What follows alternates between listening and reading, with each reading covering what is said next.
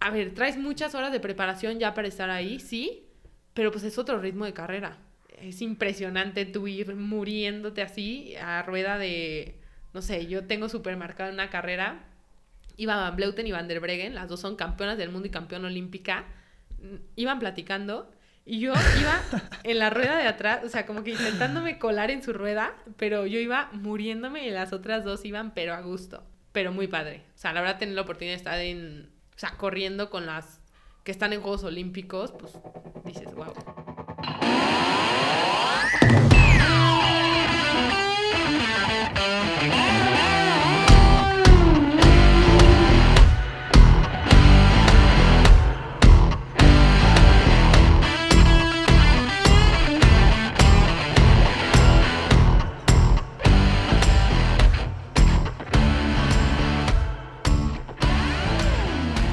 Gente, bienvenidos a un nuevo episodio del podcast Cómodo en lo Incómodo. El día de hoy tenemos a una gran invitada, María Paula Tobías. ¿Cómo estás?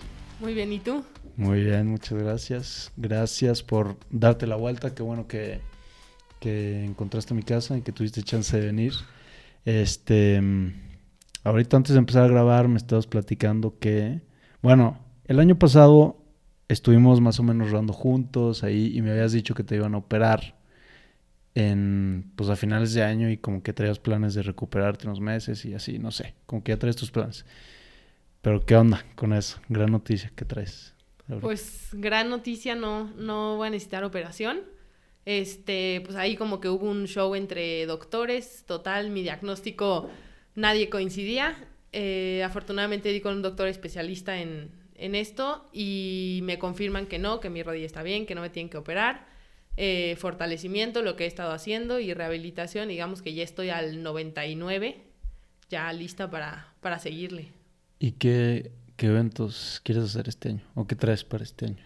Híjole, pues este año yo creo que como que no tenía muy planeado todavía qué podía hacer y qué no, eh, más que nada de junio para acá. Voy a empezar otra vez con bici, con eventos de bici para no cargarle tanto a la carrera, que es ahorita lo que mientras vuelvo a fortalecer y vuelvo a, digamos, no quiero tener prisa en, en correr bien y correr rápido pronto para no volver a, a la lesión.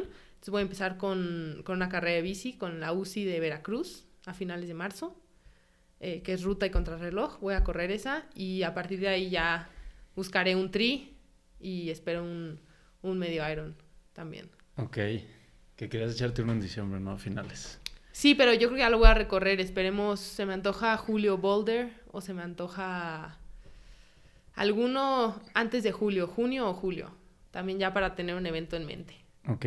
Sí, porque si es un parote, yo es lo que te estaba diciendo, que ahorita no sé ni qué, sé qué voy a hacer, entonces como que pues ni, he, ni le he ido a dar la bici, ni he corrido casi y así. No, hombre, yo así estuve como tres, cuatro meses, que pues no tienes nada, no sabes si te van a operar, no sabes si sí. Y pues la verdad como que ni te motivas a levantarte. Sí.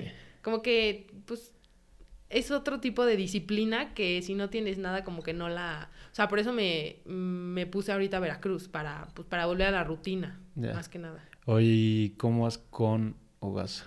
A ver, para la gente que no te conoce, tú estudiaste gastronomía. Ajá. También, pues, ha sido, no sé si de toda la vida, pero empezaste a correr hace muchos años y corrías muy bien y a la bici le has dado muy bien hasta pertenecer a un equipo profesional, que ahorita nos platicas todo eso. Pero con Ogasa, ¿cómo vas? ¿Qué retos has tenido? ¿Cómo vas? Híjole, pues creo que sí, sí ha sido bastante diferente a lo que lo pensé. Yo creo que siempre como que lo vemos de otro lado y, y y digamos, yo siempre había visto la parte de la cocina, pero ahora como que no estoy tanto en la parte de cocina, sino en la parte como de... Administración. Exacto, como de llevar un restaurante. Y afortunadamente nos ha ido muy bien desde el día uno que empezamos.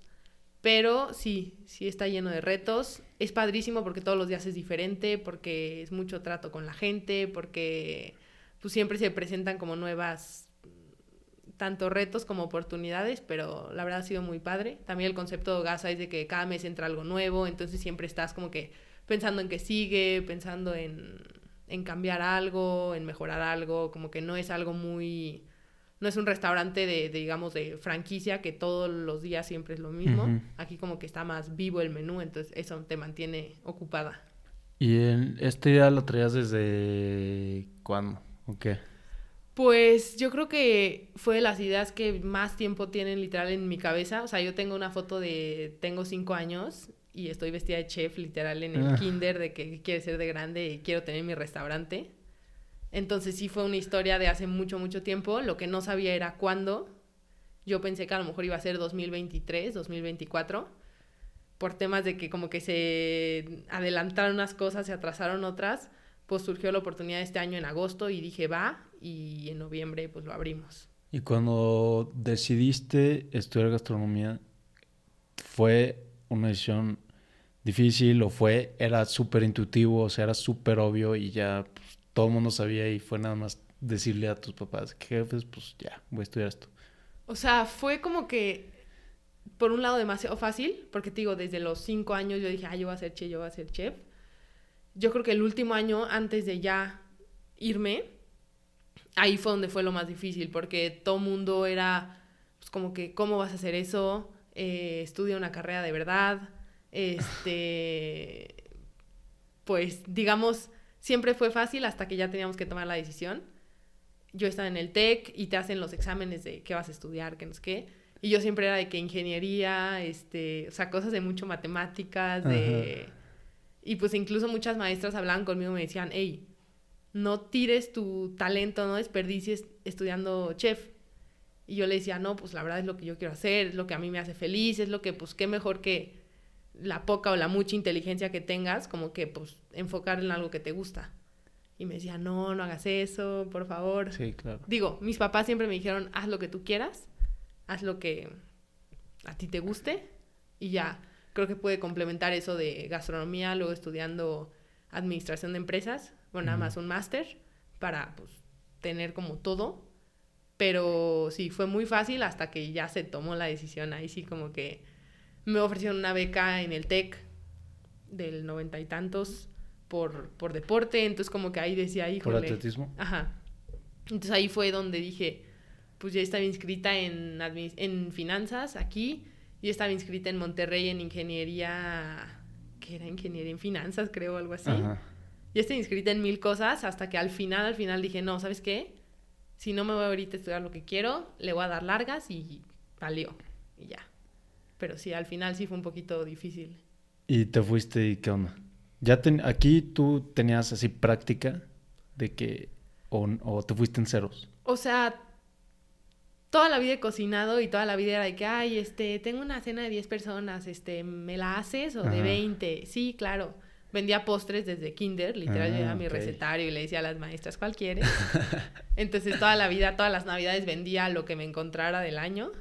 Em, pero en realidad así como que cocina, tomé muchos cursos, etcétera, pero era otro tipo de cocina. O sea, ya llegabas y en Francia todo el mundo es súper cuadrado, es un tipo de cocina. Yo era la más chiquita, todos mis compañeros tenían 28 años. Entonces era como que, ¿qué haces aquí? Y yo, pues, por lo mismo que ustedes. Entonces, sí, al, al principio sí, sí fue un poquito difícil allá, en parte de la cocina, pero rápido, la verdad, es algo que me encanta, que siempre lo he hecho, entonces rápido ahí. O, sea, sí, la gente que entraba contigo, ¿por qué cuántos años dura? No, dura, es que generalmente dura dos y medio. Yo no sé por qué, como que tenía demasiada prisa, no sé, de acabar o de... Como que siempre he dicho que como que traigo prisa en la vida. Pero me lo echó en un año. ¡Hala! O sea, era doble turno, eran la verdad unas friegas impresionantes. De hecho, en la escuela son como 300 y que estábamos haciendo lo intensivo éramos nada más nueve. Porque la verdad sí está, está muy, muy pesado. O sea, hay días que entraba siete y media y salía a diez y media de la noche. Pero lo quería acabar rápido. Y cuando empezaste como técnicamente los demás a lo mejor ya tenían más experiencia y más como conocimiento o llegas o todos llegan igual. No, sí, muchos ya habían trabajado en restaurantes, incluso había unos que ya tenían un restaurante. Ah, ok. Eh, en ciertas partes como que técnicas sí no, como que pues no estaba como debía estar a lo mejor, pero como que hay otras cosas que ya lo traes. O sea, siento que hay la comida mexicana, por ejemplo, es una comida con mucho sabor, con mucho sazón, que es mucho más fácil para nosotros como que esa parte que, por ejemplo, un filipino que su comida siempre ha sido plain, pues sí, a lo mejor lo hace muy bonito, pero en parte de creatividad y de sabores y así, pues no le... Sí. Pues les cuesta más trabajo. En esa parte a mí no. Porque aparte me gusta comer desde siempre y, amo comer y me encanta probar diferentes cosas, culturas. Entonces en esa parte como que iba muy, muy bien. ¿Y aquí en paralelo estabas entrenando para algo? Porque cuando estabas allá fue cuando hiciste el, el duatlón. Sí. ¿No? Justo un año antes fue cuando dije, ¿sabes qué? Me queda como que un año de, como de poderle meter todo. Entonces un año antes yo en tercero de prepa fue cuando pues le di a full para el mundial de duatlón. Me fue muy bien y estando allá pues... ¿Ganaste? Ajá, en Age Group. Ah, Pero me quedé con la espinita de, ¿sabes qué? Yo quiero correr Junior Elite que ya es, pues ya son las que están ahorita, o sea, por ejemplo, una de ellas es campeona de contrarreloj europea, o sea, ya es, pues ya lo mejor del, de lo mejor. Y me quedé con la espinita, entré a un equipo allá, que nunca iba porque yo todo el día estaba en la escuela, pero pues me ponían ahí ciertos entrenamientos, a veces los domingos salía con ellos, y entré a un equipo que era el mejor de duatlón del mundo. Justo estaba en París, o sea, cayó como anillo dedo literal. Y empecé con ellos y me dieron chance de competir ahí. Ahí di marca para el de Junior Elite. Y justo ese año pues se dieron las cosas y pude hacer las dos cosas. O sea, ese año fue cuando fui al mundial de como Junior Elite, que fue muy diferente a, al de Age Group. ¿Fuiste la única mexicana que fue ese? Sí, de hecho, de Latinoamérica solo fui yo. ¿Por qué? O sea, no, no dieron las marcas. No, tienes que dar la marca y aparte tienes que pues estar compitiendo en eventos. Allá nosotros teníamos eventos de súper alto nivel cada mes, haz de cuenta. No Entonces, ahí es la diferencia. ¿Y cómo te fue? O sea, ya en el evento, ¿qué, cómo, ¿cuál era tu... ¿Tú sentías o pensabas que podías ganar? Es que yo creo que ahí no es tanto como que sientes o no que puedes ganar, es... ¿Por qué? Porque pues estás con, no sé, con chavas que tienen récords de su país de, de, atletismo, de ciclismo, de... O sea, es un nivel muy, muy, muy alto. Creo que yo con estar ahí ya era para mí un gran logro, pero al mismo tiempo tienes que estar con la mentalidad de, pues estamos aquí, estamos en el mismo plan y todo puede pasar. O sea, porque si también si llegas y dices, no, pues yo aquí pierdo, pues también no, ni siquiera vas a acabar, te van a lapear. Ya. Entonces, pues sí tienes que ir con la mentalidad de, pues arrancan y si arrancan a 2.50, tú arrancas igual. Y sí, de hecho, hay un video buenísimo que sale que arrancamos em, y sale el reloj de que me iba siguiendo mi entrenador, de que 2.45, 2.50. No, no, o sea, sí, corrían rapidísimo. Me acuerdo voltear que me pitara el primer kilómetro y decía 3.08. Dije, no, dije, es broma que salimos tan rápido. Pero pues tienes que ir ahí al tú por tú y a morir. Si no se te van. Exacto. ¿Y qué distancias eran?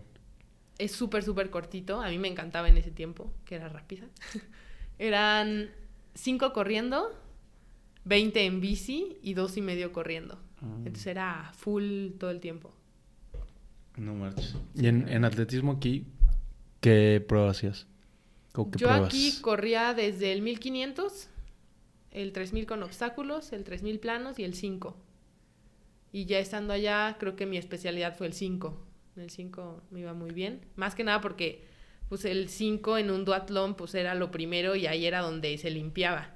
O sea, si no aguantabas un 5 abajo de 17 ya estabas fuera de la competencia. No marches, Iván. Entonces, sí, no, sí, sí, la verdad, digamos, muy rápido. ¿Y estuvo peleado o te las llevaste, no sé, ya en los últimos dos kilómetros, un kilómetro, ya les llevas buena ventaja? ¿En cuál de todos? En el duatlón, en el Mundial Elite Junior.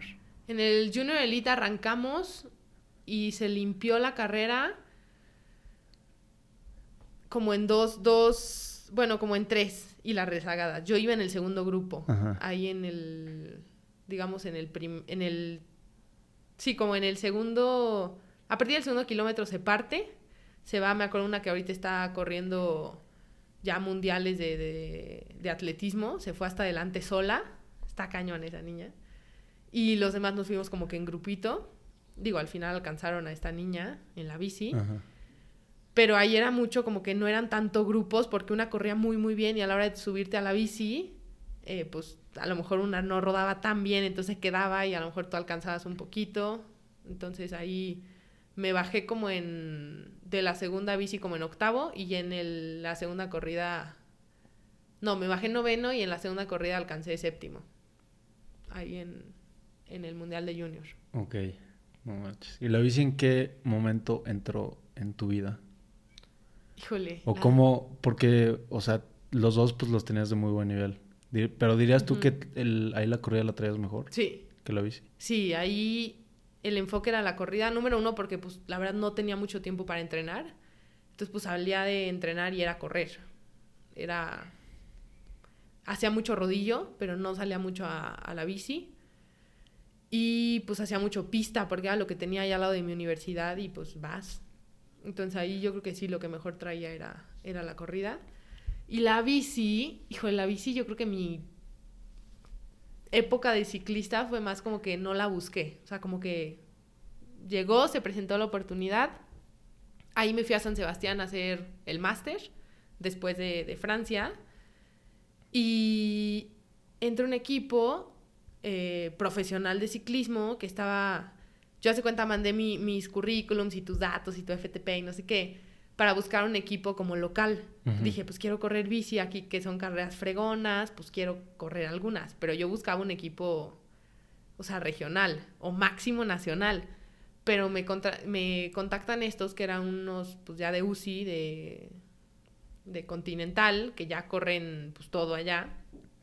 Y, y me dicen, pues me interesa, estamos buscando a alguien como de tu perfil, eh, pues qué onda y yo así como, como que dije, ay, no me van a contratar, o sea, no tengo experiencia en, en, ciclismo, eh, estoy estudiando, soy mexicana, como que, ¿por qué quieren una...? Sí, como que dije, no. Pero me dijeron, pues, vamos a hacer unas pruebas, etcétera. Yo, bueno, aplicadísima, dije, obvio, pero pues, así como que ahí, ahí se va, ¿sabes? Eh, me contratan, firmo contrato, así de la nada y pues ya ahí empezó. Dejo obviamente la corrida, dije, wow, es mi oportunidad como de, pues de ver qué hay detrás de un equipo profesional. Obviamente la super tomé la oportunidad y, ahí me quedé un rato. ¿Y estaban en la misma ciudad en la que estabas haciendo tu máster? No. Ah. No, yo estaba en San Sebastián y ellos estaban en León. Ok, ¿y a cuánto está? Como cuatro horas. ¿Y cómo entrenados? ¿No entrenabas con ellos? ¿No? no, pero después al año, digamos al año siguiente, yo ya estaba eh, de residente en León. O sea, ellos ya te concentran, haz de cuenta. Y ahí fue justo pandemia, digamos, yo ya estaba estudiando en línea, digamos, ahí se medio acomodaron las cosas. Ya ahí te fuiste a vivir, o sea, ¿cuánto tiempo estuviste perteneciendo al equipo pero no viviendo ahí? No, como cuatro meses. Ok. Entonces ya después me fui a, ahí a León a las residencias y ahí entrenabas y de ahí ya en las bases para pues era casi cada fin correr, entonces... Pesadísimo. Es muy. y luego el 2020 como que fue mucho de que, la verdad fue un poco muy estresante, de que, oye, ya vas a correr este fin, ah, va, ya estaba súper bien preparada, no sé qué, te traían, ya, vete a España, porque yo estaba acá en México, pues tenía, no podías dejar de entrenar, era a seguirle porque te pueden llamar mañana, te ibas y de que no, es que siempre se canceló, entonces quédense otras 15 días a ver si se hace la carrera. Y así estuvimos 2020, de que, oye, este, ya empiezan las carreras, pero cerraron fronteras, por ejemplo, entonces no podíamos entrar los mexicanos. O sea, el 2020 fue así de que vas, no, vienes, este, vete otra vez, eh, regrésate, haz de cuenta. Pero entonces, ¿acabaste tu másters y te regresaste acá? Sí. ¿O, o cómo estuvo? O sea, es que de cuenta que yo, cuando empezó pandemia, yo estaba acá y estaba en línea. Y entonces nada más estaba esperando, digamos, a que el equipo te dijera, oye, tienes carrera en 15 días. Ahí ya habías firmado y ya eras parte del equipo. Ajá. Ok. Y ahí estábamos esperando. Eh, me acuerdo que corrimos Vuelta a Valencia. De ahí no volvimos a correr este año. Y nos hablan, hace cuenta, en julio nos dijeron, ya empiezan las carreras. Y fuimos y, ¿sabes qué? O sea, yo a mí iba a ir y cerraron fronteras de México. Yo no sabía cuándo podía entrar Y luego cuando por fin ahora sí estaba allá, cancelan vuelta a España. Ah, no, cancelan vuelta, no me acuerdo qué vuelta. Y luego un día antes de vuelta a España, mi equipo dan positivo, entonces nos vetan de vuelta a España. Un caos total, 2020, o sea, mucho estrés porque fue mucho entrenamiento y al final como que no concluíamos nada. Y por eso mismo yo dije que quería estar en un equipo profesional un año ya después yo seguir mis planes de vida y todo. Ah, sí, o sea, no fue, nunca fue a largo plazo, vamos, como este proyecto de estar en un equipo. No, porque yo tenía como que siempre tuve otros como que prioridades, pero ya estando ahí dije, híjole, y si, y si siempre, o sea, como que ya ves bien, vas viendo como que oportunidades y dije, no, pues otro año. Em, a muchas no les renuevan contrato, a mí sí, entonces dije, va. Y ya el año pasado fue el, digamos, el último año, el cual acabó en julio, pero, pero ahí fue cuando realmente como que me di cuenta cómo es el ciclismo, porque pues en el 2020 en realidad nunca estuvimos así como que a carrera y carrera y carrera, no, porque pues era siempre no, se cancela, eh, regresense a su casa, pruebas COVID todo el día, entonces por eso 2021 dije va otra vez. ¿Y cómo fue tu experiencia ya estando pues ya con el equipo, entrenando, este, competencias, todo el rollo? Eh, creo que para mí fue algo, o sea, muy padre, no lo cambio, o sea, si me hubieran dicho, sabes que vas a, como que vuelta atrás, vas a vivir esto, vas o no, yo creo que de todas maneras iba. Pero pues como que es otro mundo que no estamos no sé si tanto acostumbrados o no pensamos que es así. Eh, es mucho, mucho, demasiado desgaste físico, mental, de todo tipo. Eh, ¿Por qué? Porque tienes carrera cada fin. O, por ejemplo, un fin de semana, una vez en una semana, tuvimos tres diferentes. O sea, jueves, viernes y domingo. Y son carreras de 130, 140 kilómetros. Entonces, pues es demasiado, demasiado desgaste. La preparación es impresionante, o sea, tienes que ir con semanas de más de 600 kilómetros en las piernas, varias semanas ya. Pero creo que eso no es el, como que el talón de Aquiles del ciclismo, sino que son tantas carreras y es tanta la exigencia y es tanto el, pues como lo que se espera de ti, lo que tienes que dar, que es un deporte en el que el 99% de la gente, si, si, si estás ahí, es porque, pues, te ayudas o digamos, es muy complicado estar ahí limpia, es muy complicado aguantar como que tantos kilómetros, tanto tiempo, digamos, con pan y agua.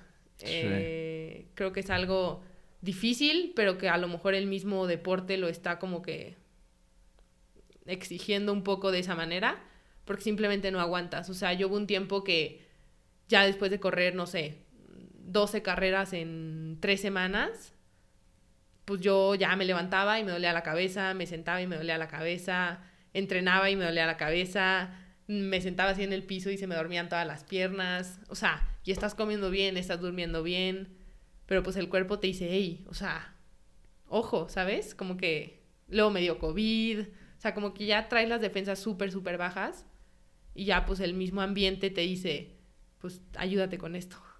Sí. De que, pues, a fuerza. O sea, bueno, no a fuerza, pero... Es que el problema es que si no lo haces, no, no hay manera de que sigas tú funcionando a ese nivel. Ajá, es que el problema no es tanto como que la exigencia de las carreras, porque dijeras, ok, tienes, como cuando corría duatlón, que tienes dos carreras al año esenciales y llegas descansada de esas carreras, llegas en tu mejor forma y alcanzas a recuperar y a volver a entrenar. Aquí era, pues no alcanzas a recuperar porque mañana te toca otra y pasado te toca otra, entonces pues es como que ya se te va acumulando demasiado. Creo que el, ahí no lo hacen tanto por rendir más, sino por recuperarte. O sea, porque pues, mm, es demasiado. Sí. Y también, o sea, es una friega es como, es necesario como para la recuperación y seguir funcionando. Y si no lo haces, pues probablemente las demás lo están haciendo. Y también algo que me habías dicho cuando íbamos rodando una vez es que hay, hay una diferencia de, de sueldos o salarios muy grande, ¿no? O sea, y más que sea grande es que el, en el tour femenino de mujeres es prácticamente, digo, no sé cómo, cómo se reparte eso, o sea, si tienes que pagar tú algo o con tu sueldo tienes que comprar tus cosas o si te cubren todo y aparte ese dinero, pero que sí es, es bajo, ¿no? ¿Se das de cuenta? En términos de equipo, de todo, pues te dan todo, o sea, empiezas temporada y ten tus uniformes, tu bici, tu, tienes tu mecánico, o sea, en, eso tienes todo. Tu camión, tu, o sea, tu residencia, vives la verdad bien. Este, el sueldo es muy bajo, la verdad. O sea, afortunadamente yo nunca lo he hecho por, digamos, con fines de que, híjole, es mi manera de vivir y si no hago esto no como. Eh, pero yo estaba, por ejemplo, con muchas niñas que pues si no andan en bici no comen.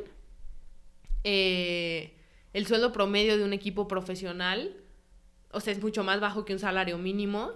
O sea, no alcanzas aquí, pues porque, digamos, te pagan, tienes ahí comida, tienes hospedaje, pero si no, no te alcanza nada. O sea, nada.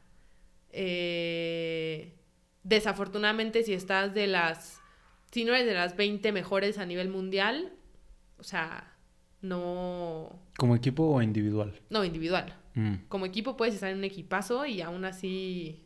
O sea, yo conozco chavas de, no sé, de equipos que están súper, súper, súper bien rankeados y apenas, o sea, porque les ayuda la mamá, el papá, el tío, pero pues en realidad, pues no, no la haces. O sea, para que ese sea tu proyecto de vida, en el ciclismo femenino, la verdad estamos años luz. O sea, si ese es como tu proyecto de vida, te le estás jugando a que, pues a lo mejor alcanzas a, sobrevivir tus 3, 4 años, 6 años de como de vida deportiva, con lo que ganas poquito y gastas poquito y te mantienen poquito, pero no podrías como que hacer un proyecto de vida en base al ciclismo, a menos que ya te dediques, no sé, después ser entrenador o así. Sí. Pero no es como, por ejemplo, el golf, el tenis, que pues ya a los que les va bien, les va bien. Les va muy bien. Aquí a los ciclistas pro, hombres de equipos muy buenos, les va muy bien. Ajá. Y a los y a las chavas, aunque sean de equipos pro, pues no, no les va bien. Sí. Que aquí no sé qué tan este tan qué tanta gente o qué tan atractivo sea el ciclismo femenino allá, ¿sabes? O sea, no sé qué tanta afición o espectadores tiene. Tiene afición, pero creo que también es como que parte del... No sé si culpa un poco de los medios, que no sé, nosotros corríamos a las 11 de la mañana y los hombres a las 2 de la tarde. Nosotros a las 11 de la mañana, sí, tenías el helicóptero y grabando y no sé qué, pero pasan 8 minutos de la carrera. Entonces nadie sabe. y la verdad, el, ciclismo femenino es muy, muy, muy interesante. A mí se me hace a veces hasta más que los hombres. Pero ¿qué pasa? Como sabes que tienes ocho minutos de televisión, pues los equipos necesitan verse y necesitan como que figurar. Entonces hay ataques cada 10 segundos, cada dos minutos. ¿Por qué? Porque quieres atención de la cámara. Para que tu logotipo salga en 10 segundos de la tele. En hombres, pues están grabando las tres horas de carrera o las cuatro horas de carrera, tienen cobertura siempre. Y prendes la tele y está de que, ay, le faltan 90 kilómetros. Acá de mujeres prendes la tele y dices, ay, les faltan 4 kilómetros. o sea, entonces creo que parte de eso tienen un poquito la culpa porque los premios de una, no sé, eh, Amstel, que es una carrera wow, sea de mujeres sea 6 mil dólares o 6 mil euros y de hombres sean no sé, 70 mil. Ya. También parte de eso, por, por la tele, por los derechos. Por... Sí, como que no hay... Estaba escuchando un podcast de una peleadora, un podcast en el que ella era la invitada, una peleadora de MMA, MMA, o creo que era boxeadora, no sé. Y estaban hablando de esto de la diferencia de, de salarios o de paga en, en deporte entre hombres y mujeres. Y hablaban uno, ¿quién, quién está trayendo más gente? Y es entendible, o sea, si si A trae 100 mil dólares y B trae 10 mil, pues no le puedes pagar igual.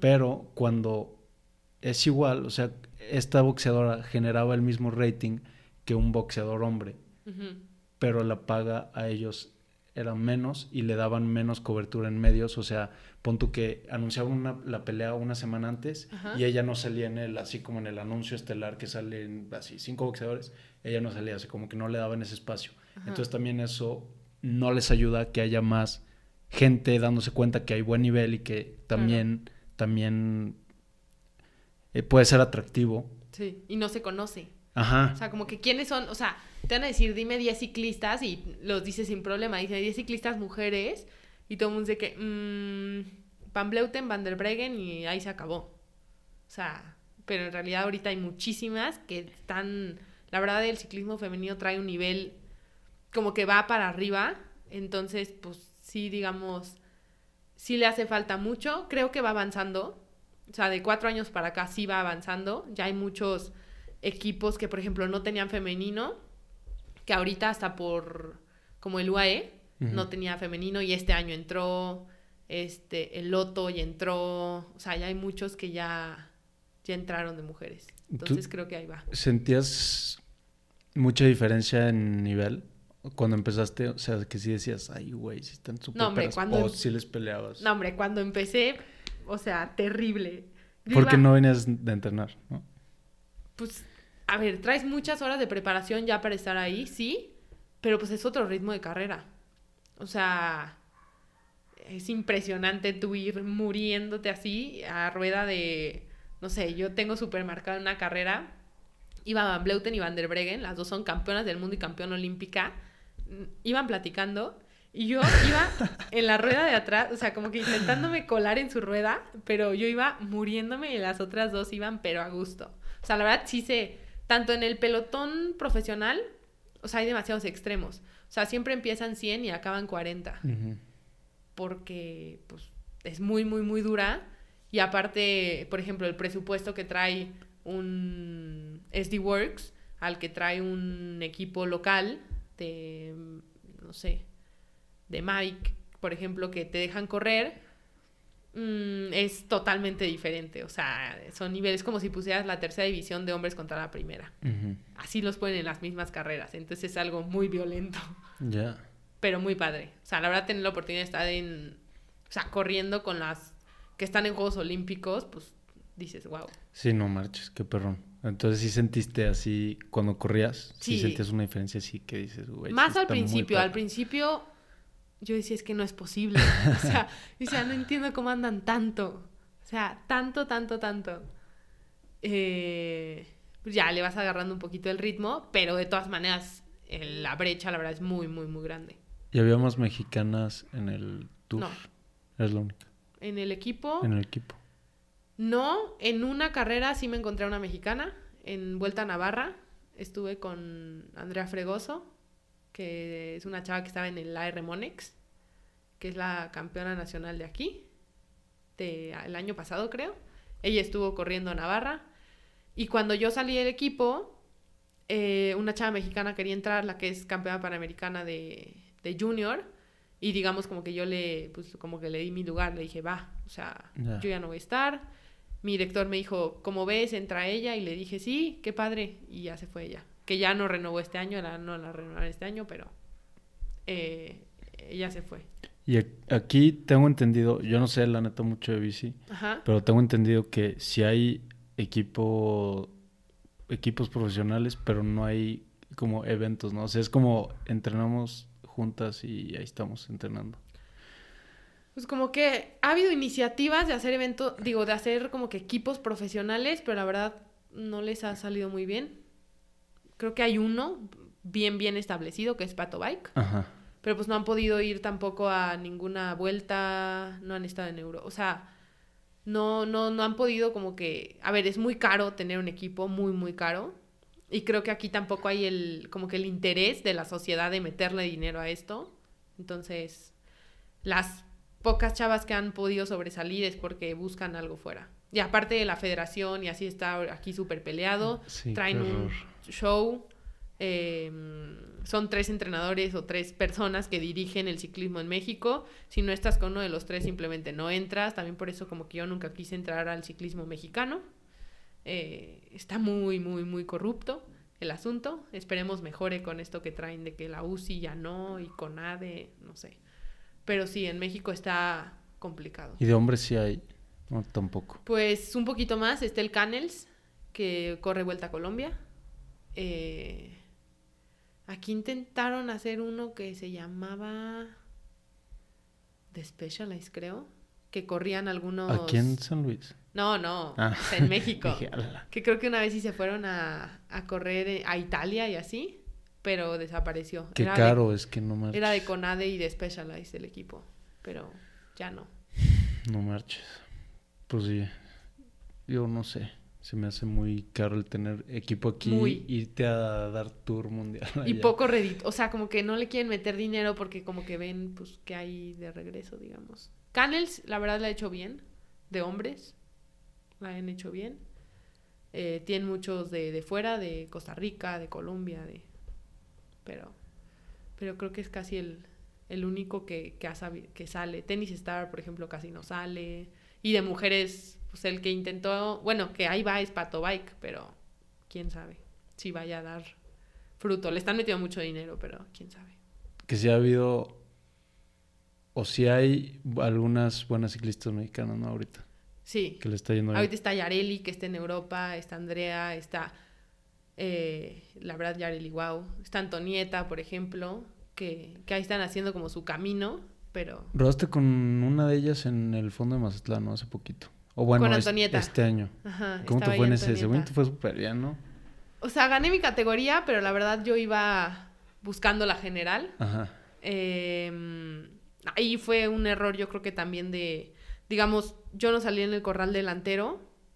¿Te acomodas tú o...? No, te acomoda... Si traes pulsera VIP, arrancas adelante. Si eres invitado especial, arrancas adelante. O si pagas, creo que como 500 dólares, arrancas adelante. yo arranqué, pues como todo mundo. Sí, atrás. Y todas las del podium de general, primero, segundo y tercero, yo quedé cuarta general empezaron adelante. Mm. ¿Qué pasa? Arranca la carrera y yo dije, ay, pues están aquí cerquita. No, hombre, arrancaron y ya iban 500 metros adelante y era un pelotón pues con muchos hombres pues casi profesionales. Yo iba atrás en el... Ahí va Lino, ¿no? Saludos al coach. Adelante, sí, saludos. Eh, yo iba atrás, intentamos de hecho perseguir a ese grupo, pero nada más éramos Eric, uno de, de ahí de fuga, el papá de Lino y yo persiguiendo al grupo. Y no, hombre, nadie nos daba cambio. Eh, o sea, de hecho, mi pulso máximo en toda la carrera fue ahí. O sea, intentando perseguir. Y porque sabías que si se te iban, ya se te fueron. Y ya los veías a, no sé, 700 metros. Y pues, obviamente, ellos iban muy rápido. Iban todos los Crisa de un equipo. Ah, pues los Cris es un equipo profesional de aquí. Ok. ¿Y dónde están los equipos de aquí? ¿Están Monterrey, Guadalajara, México? Cris es potosino. De hecho, Canels también es potosino. ¿Canes el equipo también? O sea, aquí viven los... No, casi siempre viven fuera. A veces sus concentraciones las hacen aquí o en ah, Guanajuato, así. Pero si éramos los tres intentando perseguir. Eh, al momento en que vimos que, no había, manera, pues ya nos quedamos atrás. ¿Esperaron al siguiente pelotón? ¿no? No, porque pues, vamos los tres y, y, se empieza a pegar muchísimo. O sea, se te empieza a pegar, no sé, un chavo que también quiere... Pero pues le das cambio y yo me enojé muchísimo en ese porque le pedí cambio a un chavo y no me lo dio. Y, y pues ahí vas tú ya muriendo y nadie te da el cambio. Y así, así se fue, digamos, la carrera. Ya al final era un pelotón de, no sé, 150 personas, que si no te posicionabas adelante te caías. Entonces ahí, pues digamos, gané la categoría, pero por miedo a que me tiraran. Yo dije, no, yo aquí ruedo segura. Y pues ahí. A mí eso, hasta ahorita no se me antoja hacer fondos de, de bici. Ese es un factor porque yo la neta todavía soy bien miedoso para pegarme así en las rodadas. Y siento que es un chingo de gente y mucha gente nueva porque como que no hay filtro, ¿no? no, no hay filtro. O sea, es puedes llevar rodando dos meses y te metes y no hay pedo. Ahí por eso a mí me gustan las rutas con subida. Hace cuenta. Porque ahí. Van muriendo. O sea, primera subida y se filtra totalmente. El que no rueda ya se quedó. Sí. Entonces, por ejemplo, en etapa de Ciudad de México, que ahí me fue muy bien, empezaban en unos repechos en los puentes. ¿Qué pasa? Que toda la gente que pues no le da mucho se filtra, entonces se hace un pelotón más seguro. Sí. Y es pura gente que rueda. En Gran Fondo, por ejemplo, en Cozumel, como es plano, se filtra cada persona que en su vida ha rodado, por eso hay tantas caídas. A mí, por ejemplo, Cozumel no me gusta. Y Mazatlán, por ejemplo, la verdad no regreso, porque es la carrera más peligrosa que he corrido en mi vida. ¿De la ruta o la gente o qué? Todo. O sea, conos por todas partes. Yo pateé conos, o sea, que me desinclipaba y pateaba un cono. Eh, pasadas vías del tren, a mí se me cayeron mi agua y mi abasto a los 20 kilómetros, porque pasadas vías del tren. Eh, se metió un coche de que a medio fondo. Era la primera edición del, de Mazatlán. Un caos. Bueno, pues ojalá. Ojalá lo mejoren, la verdad. Porque pues es un evento padre, o sea. Sí. Pero sí está un poco de miedo. Sí, en Cozumel ya lo has hecho, ¿no?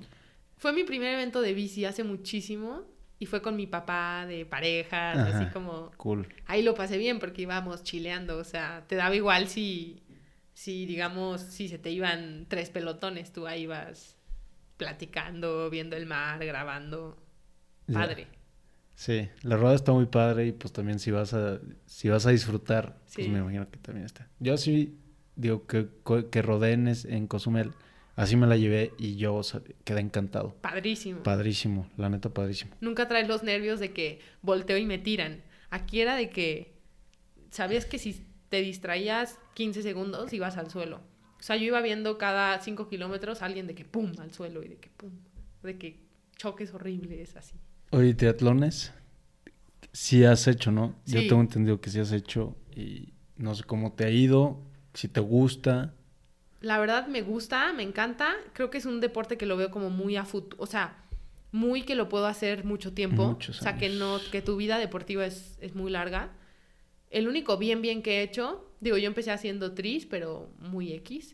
Y el único bien bien que he hecho es el de San Luis de aquí, el Olímpico, hace dos años. En el parque. En el parque, padrísimo. Sí, padrísimo. La el... Excepto la nadada. Estaba horrible, hecha horrible, pomada, no el agua así Horrible, yo le hacía así, sacaba algas. horrible. Eh, pero fuera de eso, me gustó mucho. Y la verdad me fue muy bien. Ok, y este año sí tienes pensado, ya nos dijiste al principio, hacer un ¿El tri, el de Veracruz, que es olímpico? No, el tri, el, el de Veracruz es este fondo de bici. Ah, es fondo de bici, ok. De tri se me antoja hacer, yo creo que Monterrey. Y a ver cuál otro sale. Pero sí, por ejemplo, en el tri de San Luis eh, fue olímpico. Ahí califiqué al mundial, que al final no ocupé esa plaza, digamos, porque no, no, no. Yo estaba en bici. Pero creo que sí hay potencial en esa parte. La nada me cuesta un poquito, pero pero se mejora, se mejora como claro, sí, entiéndole tiempo. Oye, ¿y cómo era un día en tu vida estudiando en París? Me, me da mucha curiosidad porque la verdad es que no sé cómo sea este estudiar gastronomía, no sé cómo sean los horarios, las materias que llevas, las actividades que haces, cómo era un día en tu vida allá, más entrene. Híjole, era la muerte. Casi siempre me levantaba, no sé, seis, seis y media, eh, ¿Vivías ahí en la universidad? No, vivía en un depa como a dos kilómetros. Te ibas caminando, ok. Sí. Casi siempre corriendo porque iba tarde. Pero me levantaba temprano, desayunaba, corría a la escuela. A las 7.15 ya estaba en la escuela. Empezaba las clases. Siempre tienes... Las clases duran tres horas. Entonces siempre tienes una teórica y una práctica. Tres y tres. Entonces generalmente tenía clase y salía a las 11. De 11 a 12 tenía break. Si de 11 a 12, por ejemplo, no tenía tiempo en la tarde, o si ese día salía hasta las 10 de la noche, a las 11 me iba a correr así rápido, de que 45 minutos. Cuando todo el mundo estaba comiendo, yo me iba a correr.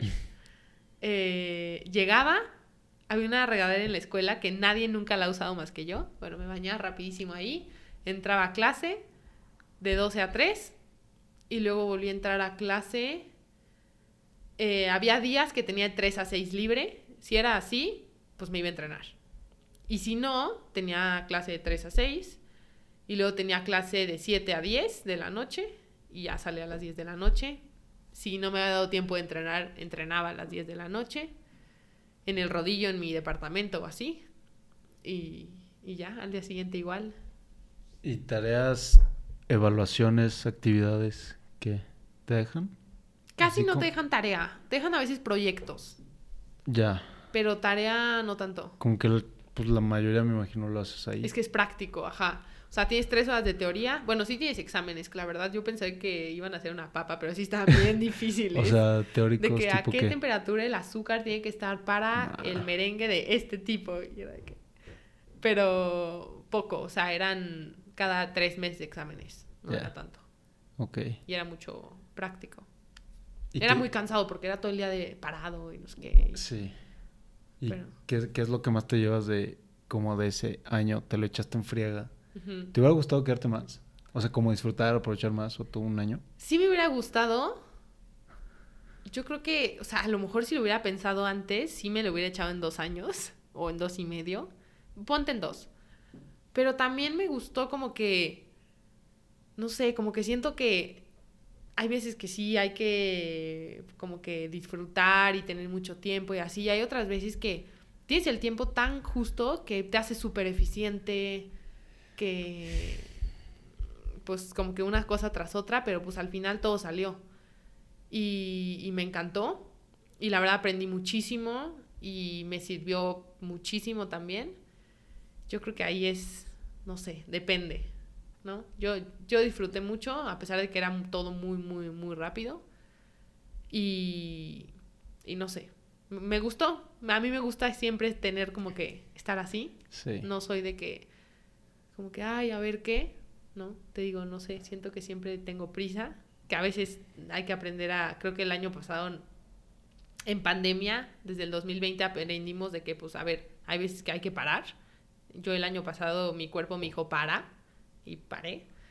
Este, pero a mí sí me gusta siempre estar como en, como que en tener muchas cosas. Soy más eficiente, si no se me va y no hago nada. Sí, hay una ley que no sé cómo se llama, no me acuerdo, pero si, si tú me dejas una tarea, me dices, Mau, ¿sabes qué? Necesito que medites este video y me das cuatro horas, me voy a tomar las cuatro horas, aunque pudiera hacerlo en, en una. Entonces, no sé, la ley es como se va a tomar el tiempo que se le dé a la tarea. O sea, si te das dos días para hacer X proyecto, lo vas a mandar al final. Lo vas a mandar al final y te vas a tomar los dos días. Si te das una hora, probablemente lo puedes hacer en una hora, pero pues a lo mejor nos da hueva, no sé. Sí, digo, tienes que hacerte tanto mucho más eficiente en los entrenamientos, o sea, yo tenía que a lo mejor sacrificar un poquito de kilómetros basura y hacer mucha calidad, que a lo mejor a largo plazo no es lo mejor, pero pues era lo que necesitaba en ese momento, digamos, pues tener pocos entrenamientos de, calidad y la verdad me fue muy bien. Si pudieras regresar, no sé, dos años a cuando empezaste a lo mejor como en esta etapa de estudiar, este, entrenar, bici profesional, si te pudieras dar un consejo, ¿qué, te dirías a esa María Paula como para hacerle estos tres, dos, tres años un poquito más leves o más fáciles, no sé? Puede ser de vida personal o de entrenamiento, no sé.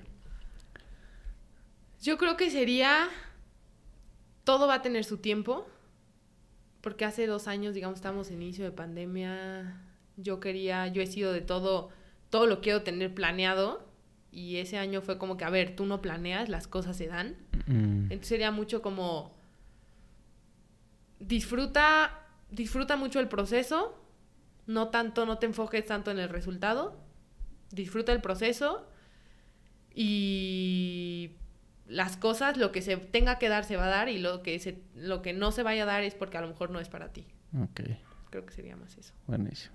Oye, pues ya para cerrar te voy a pedir recomendaciones o a ti que te gusta consumir en tus tiempos libres. No sé qué te, qué te guste de, este, sea libros, documentales, podcast, sea de entrenamiento bici, sea de cocina. ¿Qué te gusta a ti consumir? Ay, me gusta. Tengo gustos muy raros.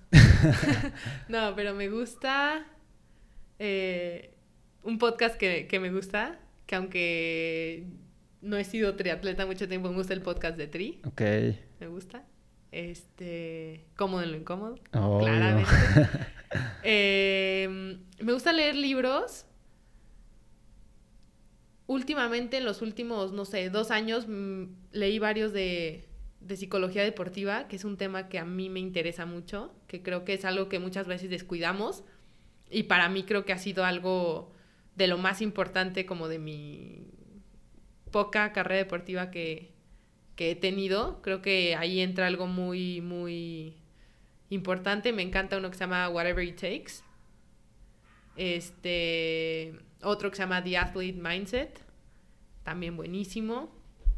Generalmente son psicólogos o psiquiatras que escriben, que trabajan con deportistas de alto rendimiento y escriben mucho como de, de, de eso, enfocado a. Y, pero creo que nada más no es nada más para deportistas y no nada más lo enfocas como que en, en deporte, sino en, en tu vida. Ujú. Creo que, no sé, la psicología que tiene que tener un deportista de alto rendimiento es muy diferente y es muy padre como que a lo mejor agarrar hábitos o agarrar como que mm, ideologías, mindset un poquito para cualquier persona en ese tipo de, de libros y de contenido. Sí, estuvo hace a las, no sé, a las, como a las 12, Ujú. grabé otro episodio y algo que salió es que con este, con el, el Iron que acabo de hacer, como que, este, como que fue una auto, auto, me comprobé a mí mismo que si, si le pongo tiempo, empeño, dinero, energía a algo, 9, 10, el tiempo que sea, muy probablemente lo puedo Claro. lograr hacer. Obviamente existe el factor fracaso, te puede salir mal, obviamente, de eso puedes aprender y ya sabes, para la próxima tienes más idea. Te puede, puede, te puede volver a salir mal, sí, pero cada vez va reduciendo más ese porcentaje de, de fallo y creo que es relacionado con lo que dices que lo que pasa en, en aquí, en la bici, lo que pasa en esa carrera se puede trasladar a cualquier otra área de tu vida Claro, a cualquier problemas. cosa. a cualquier cosa, como esa Y sí.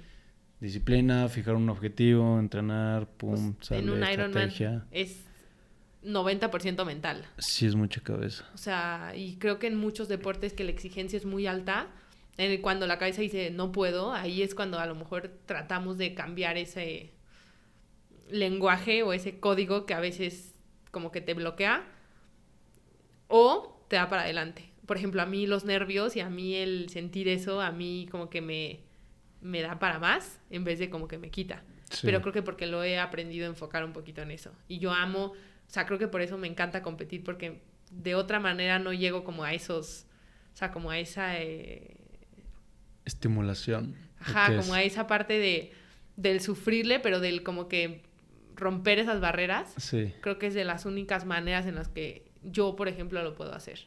ya. Porque lo hemos trabajado, digamos, un poquito en eso. Entonces a mí me encanta ese tipo de contenido. Ok, buenísimo. Pues María Paula, te agradezco otra vez que hayas aceptado la invitación. No, gracias a ti. Este, ¿dónde te puede encontrar la gente en redes sociales de Ogasa, tuyas, personal?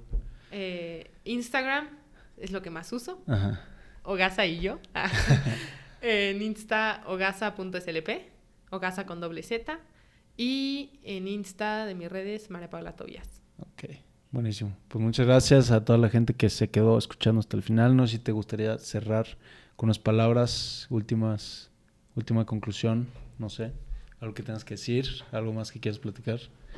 Ay, no sé. ¿De qué? ¿Ya viste Spider-Man? Ya. ¿Está buena? Sí, sí me gustó.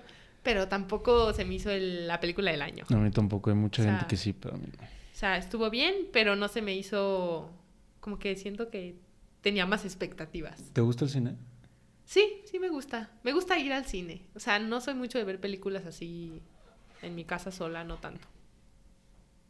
Ok. ¿Y qué ves cuando ves?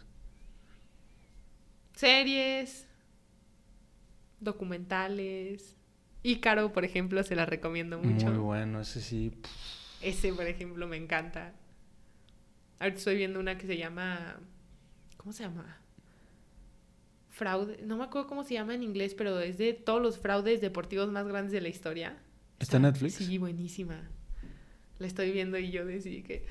No marches. De por sí. Hay una de Losers, no sé si la has visto, que es como de gente este, así el güey que casi llega a ser profesional, pero le pasó así una super jalada. O corredores, o así, está bien chida.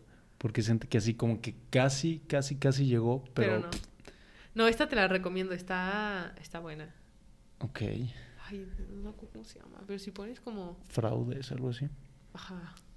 Fraudes deportivos o algo así en Netflix. Son como ocho episodios nada más. Va. Me faltan dos.